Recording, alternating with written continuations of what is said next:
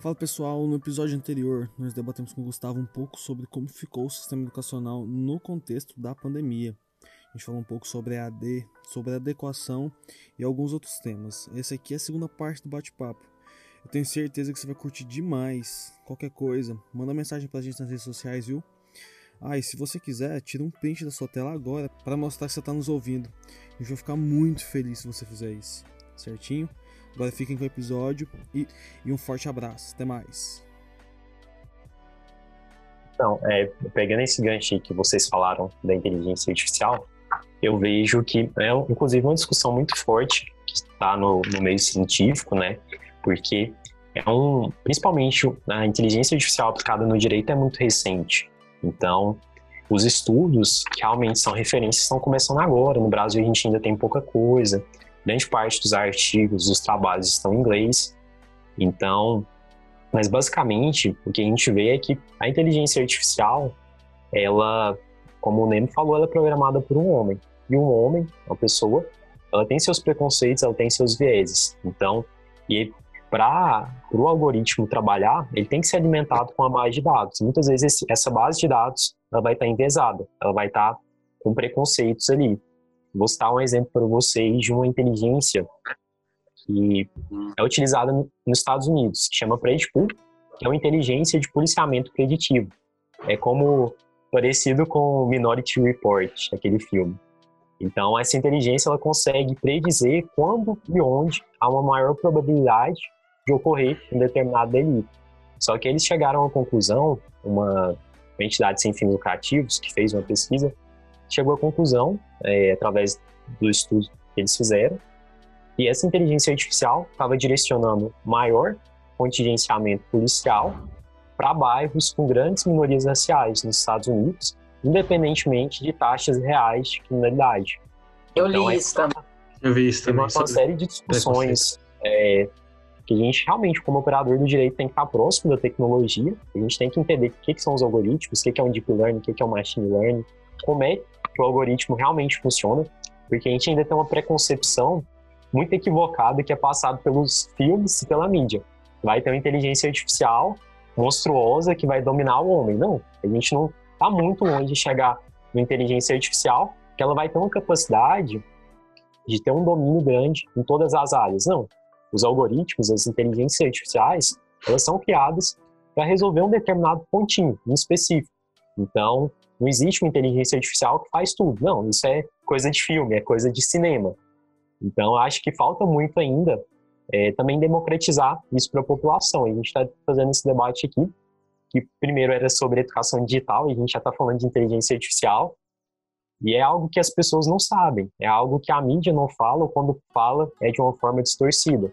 Com então, mas eu acho assim, que, é, que é muito importante a inteligência artificial, principalmente nesse contexto aí do direito, para auxiliar a atividade humana, principalmente em demandas que são repetitivas, atividades menos complexas, mas que exigem uma carga horária, uma carga, uma demanda de trabalho grande do homem, mas que a inteligência artificial faz em segundos, algo que o homem demoraria horas para fazer. Agora, atividades mais complexas, como, por exemplo, atividade decisória, coisas que realmente exigem uma abstração humana, aí eu já fico um pé atrás. Eu não sei até que ponto que seria interessante. Tem algumas algumas inteligências aí que já estão é, funcionando em alguns países é, na Europa, principalmente para atividade decisória, mas eu sou muito pé atrás ainda com isso. Eu acho que se a gente conseguir aplicar a inteligência artificial, principalmente para resolver questões burocráticas, questões que não exigem atividade realmente de raciocínio do humano, a gente vai conseguir realmente ter um direito é, mais eficaz, mais sério, que é a grande sempre foi né, a grande discussão que a gente tem aí em relação principalmente ao judiciário, porque as demandas demoram muito, enfim. Sim. Então acho que a inteligência pode ajudar muito ali, tanto o magistrado, quanto o advogado, quanto todas as pessoas que são envoltas aí de um processo. Não só do processo, não, mas como na educação do, do modo geral. E eu falo isso rapidinho, né, Mo, antes de você dar, dar seu comentário. O tanto que, é, que, é, que a, essa relação da inteligência artificial com o humano é interessante. E o tanto que. E é muito engraçado, eu gosto de falar, tipo, eu concordo com você, Gustavo. é muito distante tudo isso acontecer, mas também ao mesmo tempo é muito próximo. Cara, eu não sei se vocês tiveram conhecimento, eu acho que eu comentei com o Neemias a respeito, sobre um sistema do Google que foi lançado há pouco tempo, chama Google eu ia falar isso agora. É sobre ele, né? É um É. link, isso é um link de EAD com inteligência artificial. Sim, porque eu não sei se você teve conhecimento, Gustavo. É É um sistema Google Read Along. Read de ler e along, eu esqueci o significado de along. Mas que é um sistema onde as crianças, elas colocam um dispositivo, igual eu tenho aqui da, da Alexa, e tem pessoas que têm do Google, é, Rest Mini, eu esqueci, esqueci o nome do dispositivo, mas são dispositivos que você, de, dispositivos de voz, como a gente tem no iPhone a Siri, como a gente tem no, no, no próprio celular do Google, o OK Google, a gente tem esses sistemas em casas, agora também há uma tendência do futuro, cada vez mais forte. E a gente tem dentro dos, dentro dos dispositivos do Google esse sistema agora, o Google Read Along. E é onde as crianças, por exemplo, elas estão estudando e elas estão lendo alguma coisa. E o sistema é- funciona da seguinte maneira: a criança lê alto e o sistema a todo momento ele trabalha ouvindo. Quando a criança lê e pronuncia alguma palavra errada, o sistema, o, o- o dispositivo entra no na hora e fala assim: não. Não é assim que você fala, é de tal maneira. Então, pra você ter uma ideia, da, da onde as coisas, ao, mesmo tempo delas estarem muito distantes, ao- como elas estão muito próximas da gente, como tudo tem acontecido tão rápido. Eu gosto de citar que, assim, a gente tem que, querendo ou não, é, é óbvio que, que essas situações que que a gente está passando são horríveis, mas a gente tem que tentar também enxergar o lado positivo, não só dessas tipos de situações, mas também como situações de guerra, que eu meio fazendo um comparativo, que apesar de todos os males, assim, que são inumeráveis, são, são infinitos, que esses, essas situações trazem, a gente tem que tentar pegar um ponto positivo, que, por exemplo, do corona. É, eu vejo avanços tecnológicos acontecendo muito mais rápido, as pessoas muito mais preocupadas, igual o aperfeiçoamento. Cara, você imagina quanto tempo que o Zoom, a plataforma Zoom, não ia. Quanto tempo que eles iam demorar para se aperfeiçoar e chegar no que a gente tem hoje se não tivesse tido o corona? Você imagina quanto tempo a gente ia demorar para ter um sistema que nem esse Google Read Along, se não tivesse uma situação que nem do corona? Porque eles deixaram claro na descrição do produto que foi tudo, tudo foi adiantado por conta da situação do corona, né? Então você imagina como que tudo está tão longe tudo tão próximo ao mesmo tempo. É, só para complementar, mas é bem breve. É, eu vejo também vários serviços né, na sociedade, inclusive eu estava lendo uma reportagem falando que os serviços cartorários vão ser todos digitais, inclusive divórcio extrajudicial, várias coisas a gente vai conseguir fazer pela internet, coisas que eram físicas, demandavam aí muitas, muito tempo de burocracia, e por conta do, do período pandêmico que a gente está passando, um sistema que eles já estavam desenvolvendo, os cartórios, eles vão antecipar para lançar. Então, achei isso muito bacana, porque realmente tem coisas assim que são muito burocráticas, que demandam muito tempo da gente, e que agora, é, com esse período aí de pandemia, a gente está vendo uma certa flexibilização e também é, formas, o pessoal pensando em formas de facilitar, desburocratizar a vida das pessoas. E aí eu pergunto, será que os nossos filhos vão para a escola? Porque até, É. tem até uma plataforma que ensina a criança a ler. E hoje em dia também, com o, o uso da internet, tem até bullying, né? Na, na internet, hoje em dia. É o que a gente Então, estava debatendo da mundo tá cultura do cancelamento, né? É, o cancelamento, o lixamento virtual, tem, tem tudo na internet hoje. É, praticamente você não precisa fazer nada, porque você quer comer alguma coisa, você pede e vem na sua cara. Quer estudar, estuda por EAD. Quer falar mal de pessoas, usa as redes sociais. Então, É. o mundo mudou completamente. E eu acho muito interessante como, como a arquitetura da internet ela modifica, modifica a cultura do homem. É outro ponto assim também muito interessante da gente analisar. Mas vamos lá, por terceiro tópico. Quais as dificuldades a serem enf- enfrentadas pelos professores e pelos alunos nessa nova modalidade de ensino? É, eu separei aqui quatro pontos que eu acho que são importantes. Inclusive, alguns a gente já até abordou aqui. O primeiro deles, e a gente inclusive comentou, que foi a questão da educação digital.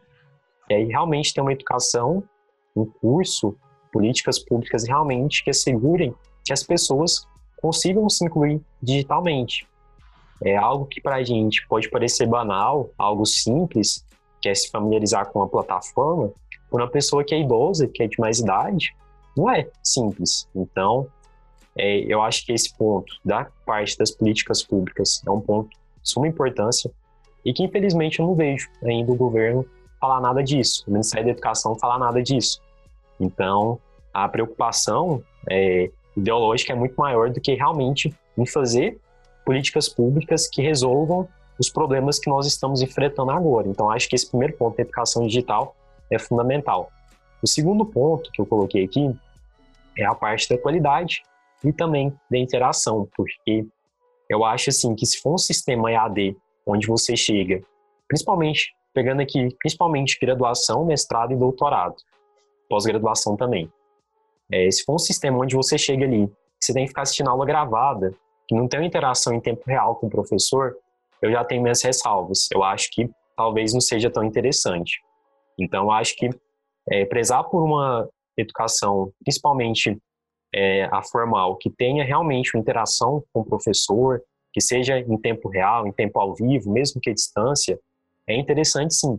Agora, aulas gravadas talvez não seja tão interessante, por conta principalmente desse contato, desse debate que é de suma importância.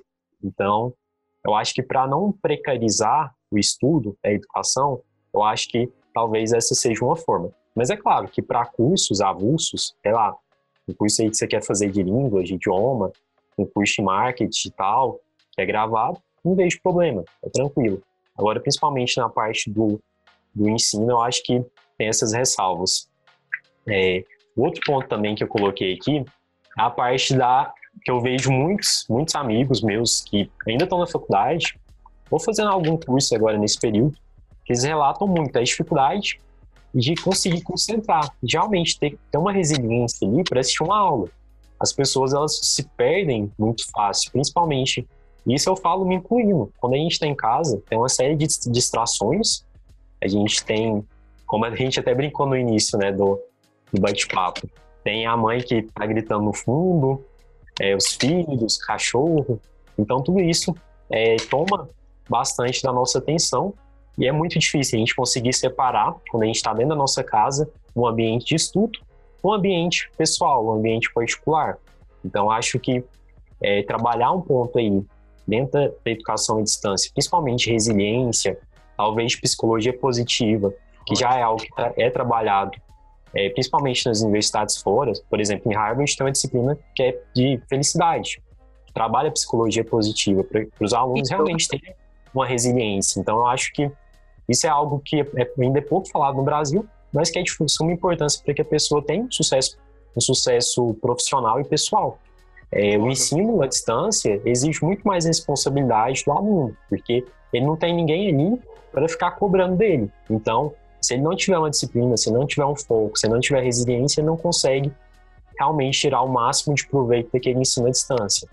E o quarto ponto, que eu comentei na, no primeiro tópico que a gente estava falando, mas bem brevemente, que é a parte da inclusão digital, que é realmente assegurar a milhões de brasileiros que realmente têm acesso à internet e também aos meios tecnológicos. Algo que parece tão banal para a gente, ter acesso a um celular, ter acesso a um notebook, um computador, é, para milhões de brasileiros não é. São pessoas que às vezes não têm nem o que comer, que vão para a escola, é, que recebem auxílio, enfim, Bolsa Família é, e, e, os outros programas assistenciais do governo, dependem realmente assim de uma forte assistência estatal. São pessoas que estão totalmente distantes do meio digital. Então a gente tem que levar esse ponto em consideração, é, esse ponto da inclusão digital também entra dentro da parte da, da educação digital. Tanto a inclusão quanto a educação, acho que são devem ser alvos de políticas públicas por parte do governo. É, mas basicamente esses foram os quatro pontos que eu considero assim que são fundamentais para que a gente consiga ter uma educação de qualidade à distância. Foda, foda, curti demais, curti demais. Você pegou pontos bem específicos ali, muito, muito interessantes. E você, Nemo? Ó, oh, eu, eu concordo muito com o que o Gustavo falou, acho que é imprescindível o apoio à questão de políticas públicas de incentivo mesmo, a questão até do efeito traca que eu disse e tudo mais. E acredito no mais também que é uma questão de adaptação, tanto da instituição quanto do, do aluno, e eu acredito que as pessoas vão se adaptando. No muito é só isso mesmo, o Gustavo já disse tudo. Não, a, a observação do Gustavo. Ah, pode falar, pode falar. Vou pegar um gancho aqui também, que eu tinha outro ponto que eu tinha notado que eu achei muito legal quando eu estava estudando. A parte da inclusão digital, para muitos juristas, muitos pesquisadores, ela já é vista como um próprio direito fundamental. Porque, por exemplo, principalmente agora no período de pandemia, como é que as pessoas têm acesso ao direito à educação sem inclusão digital? Então, eu acho que a tendência, com o passar do tempo, é que a inclusão digital seja realmente assegurada ali na Constituição como um direito fundamental.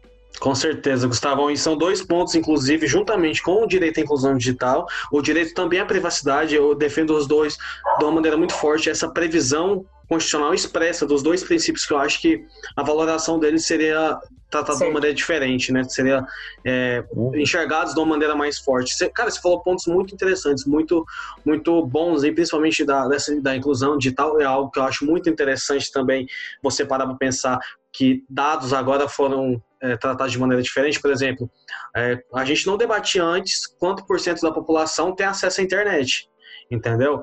E a partir daí você tem muitos outros pontos, que porque, por exemplo, tá, tudo bem, vamos colocar um, uma, uma hipótese aqui que 80% da população brasileira tem internet. Se você for pegar e olhar quantos por cento dessa população tem acesso à internet com os dispositivos com capacidade de reproduzir plataformas que nem essa que a gente está olhando, esse número já cai um pouco. Então, essa arquitetura de tudo, essa a cultura, a nossa cultura, a arquitetura da internet, a forma como tudo acontece, elas vão querendo ou não moldando ali tanto as leis como também a, a própria, os próprios costumes da gente, né? Porque as pessoas, querendo ou não, de um lado elas vão se empenhar para comprar novos dispositivos que tenham capacidade de acesso, e por outro lado, o Estado ele vai ter que se empenhar para disponibilizar e, vi, e viabilizar de uma forma mais fácil essa ó, o modo como tudo acontece não e também iniciativa privada, né, de desenvolver novos aplicativos que sejam capazes de funcionar em dispositivos mais simples. Um exemplo muito claro disso que eu dou e cara, para mim é é, é, é, é, claro e, e, forte como tudo aconteceu, que é não sei se vocês tiveram conhecimento, mas da, da, da ascensão daquele jogo Free Fire, o porquê de no Brasil ele ser um jogo tão forte. Se você for pegar em outros, no, em outros países, vamos pegar como comparação que a gente mais gosta, que é os Estados Unidos. Nos Estados Unidos, a população que joga, as crianças, vamos colocar as crianças, no modo geral, a população ali mesmo que, que joga Free Fire, ela é exponencialmente menor do que a gente tem aqui no Brasil. Mas por que será que aqui no Brasil o Free Fire faz tanto mais sucesso? É justamente pela capacidade, a menor capacidade dos aparelhos celulares da população daqui do Brasil. O Free Fire ele é um jogo que roda em celular, num celular mais simples. O celular que tem internet e Android, ele já consegue rodar o Free Fire. E a nossa população não é uma população que esses 80%, desses 80%, 100% possui um iPhone, um iPhone que roda jogos mais potentes como é o PUBG, um jogo que precisa de mais memória gráfica, precisa de uma capacidade melhor. Então você percebe que, querendo ou não, também a iniciativa privada ela tem que trabalhar de um modo onde ela entenda que há, há lugar, há, há localizações, há lugares onde a população é mais carente e ela não possui tanta condição de ter um, um dispositivo onde é, ele rode um aplicativo ali que tenha mais memória. E por outro lado também, que nem eu falei, da população e do Estado ambos se mobilizarem para, querendo ou não, se adaptar também a essa nova realidade virtual essa nova realidade digital. Eu tinha separado outro ponto aqui também, que eu achei muito interessante que vocês falaram, que é a respeito da, da educação digital, né, que falta também um tutorial de como tudo funciona. Porque eu tenho certeza que se a gente tivesse como metodologia, por exemplo, não, não é porque a gente teve, na, na nossa faculdade pelo menos, a gente teve ali as matérias de metodologia, psicologia, algumas outras, mas assim, matérias que tentavam explicar como que tudo funcionava, como explicava o EAD, como funcionava o EAD da faculdade. Eu acho que se você tivesse isso como uma matéria, por exemplo, se você tivesse essa inclusão do direito digital como uma matéria, em pelo menos um semestre que fosse, onde você fosse tratar de como, na, pelo menos naquela faculdade, vai funcionar o ensino EAD, como você, dentro do direito ou dentro das matérias específicas, como a tecnologia ela pode ser considerada um aliado ali para você, como você vai usar a, a, tecnologia a seu favor e não deixar que a tecnologia te use, né? Porque a gente tem hoje também que levar, a gente também tem que levar em consideração que, por exemplo, se você usar o celular como meio de apoio, você vai ter um grande aliado. Mas, por outro lado, se você não tomar cuidado, o celular ele se torna justamente seu pior inimigo, porque você pega o celular para estudar, você pega o seu celular para ler um livro, e quando você vê, você está duas horas numa rede social.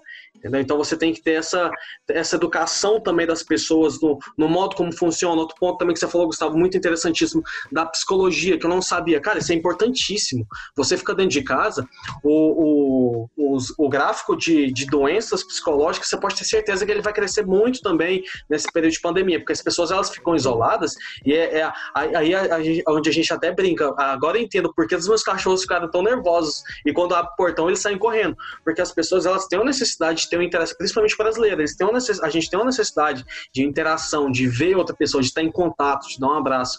E eu acho que todas essas questões elas têm que ser levadas em consideração ali quando a gente está falando de, de adaptação, de inclusão do EAD no ensino brasileiro, né? Privacidade, eu acho que também, é, como você comentou, um ponto super, super importante, porque principalmente agora nesse período, é, muitos brasileiros, milhões de brasileiros estão na internet, pessoas que não tinham acesso, que não acessavam a internet, elas estão na internet. Então, a vulnerabilidade que a gente ainda tem na internet é muito grande, da exposição dos nossos dados pessoais. Por exemplo, é, a gente. Eu sei porque eu comecei a, a estudar um pouco, mas muitas pessoas não sabem ainda. Como, porque, por exemplo, quando você joga um, um termo aleatório, você quer comprar uma geladeira, você joga no Google, geladeira. Passa um segundo, começa a aparecer um monte de patrocinado para você. Isso mesmo, cara. Não é marketing, então, é marketing é, as pessoas elas não têm acesso. Como é que as plataformas elas coletam esses dados? Eles têm acesso a esses dados para fazer é, patrocinado para ela, esses, esses, comerciais. Então é um ponto interessante é, também que seja é, creio que com a Lei Geral de Proteção de Dados possa é, trazer realmente essa segurança a mais. Mas realmente eu acho que muito mais que lei falta educação, falta conhecimento. E isso é algo que a lei infelizmente não pode proporcionar, só mesmo através de políticas públicas. Então, eu acho que essa parte de privacidade é, é muito importante, que, gente, que, as pessoas tenham conhecimento do, do é, da forma de compartilhamento real de dados. Por exemplo, agora nesse período de Covid, a, as operadoras elas estão compartilhando para saber a questão do índice de isolamento social. Sim. Então, elas estão compartilhando dados, elas sabem a percentual da população que está cumprindo isolamento social de acordo com os aparelhos móveis. E com isso eles têm acesso a esses dados. Só que é muito importante que esses dados, passando a, a pandemia, que eles não sejam utilizados de outra forma. A gente está numa situação excepcional de pandemia, no contexto realmente a gente precisa é, que, o, que o governo compreenda qual é o índice de isolamento social, até para traçar estratégias que sejam adequadas no combate ao Covid, mas ao mesmo tempo esses dados passou o período ali de excepcionalidade, esses dados que são privados, que são individuais, eles devem ser descartados, eles não devem é, ser vendidos, ser trocados, porque são dados pessoais. Então, eu acho que é muito importante também, pegando todo esse contexto aí que a gente está comentando. Sim, inclusive depois dá, dá uma olhadinha no. Inclusive fica a dica para quem está ouvindo esse, esse podcast, esse vídeo. O nosso último tema a gente falou justamente sobre isso. A gente vê como muito interessante, cara, porque você para para pensar, as pessoas hoje em dia elas são influenciadas e nem percebem. A gente deu, por exemplo, o caso, não sei se você teve conhecimento da Cambridge Analytica, mas onde ah, foram captados dados do Facebook e as pessoas foram manipuladas. Elas é, os anúncios chegaram para as pessoas diferentes de acordo com a categorização que o algoritmo fazia. E a partir dali elas foram influenciadas. Então você percebe a importância da, da do, do, tratamento de dados, a importância da privacidade desses dados. Inclusive, essa situação que teve dos estados estarem captando dados já foi revogado justamente por, por uma falta da, é, da, por uma falta de adequação à LGPD, o LGPD que nem entrou em vigência ainda, mas por, já ter uma lei ali e ela já está em vacatio, então, o, o, salvo engano, o Supremo já entendeu que não. Pela, pela, forma como tudo aconteceu, pela forma como essa captação de dados aconteceu, sem seguir os ritos da LGPD mesmo, ela não estando em vigência, então é, a, foi, foi revogada essa permissão de captação de dados. Né? Então, assim, eu concordo com você, acho muito interessante.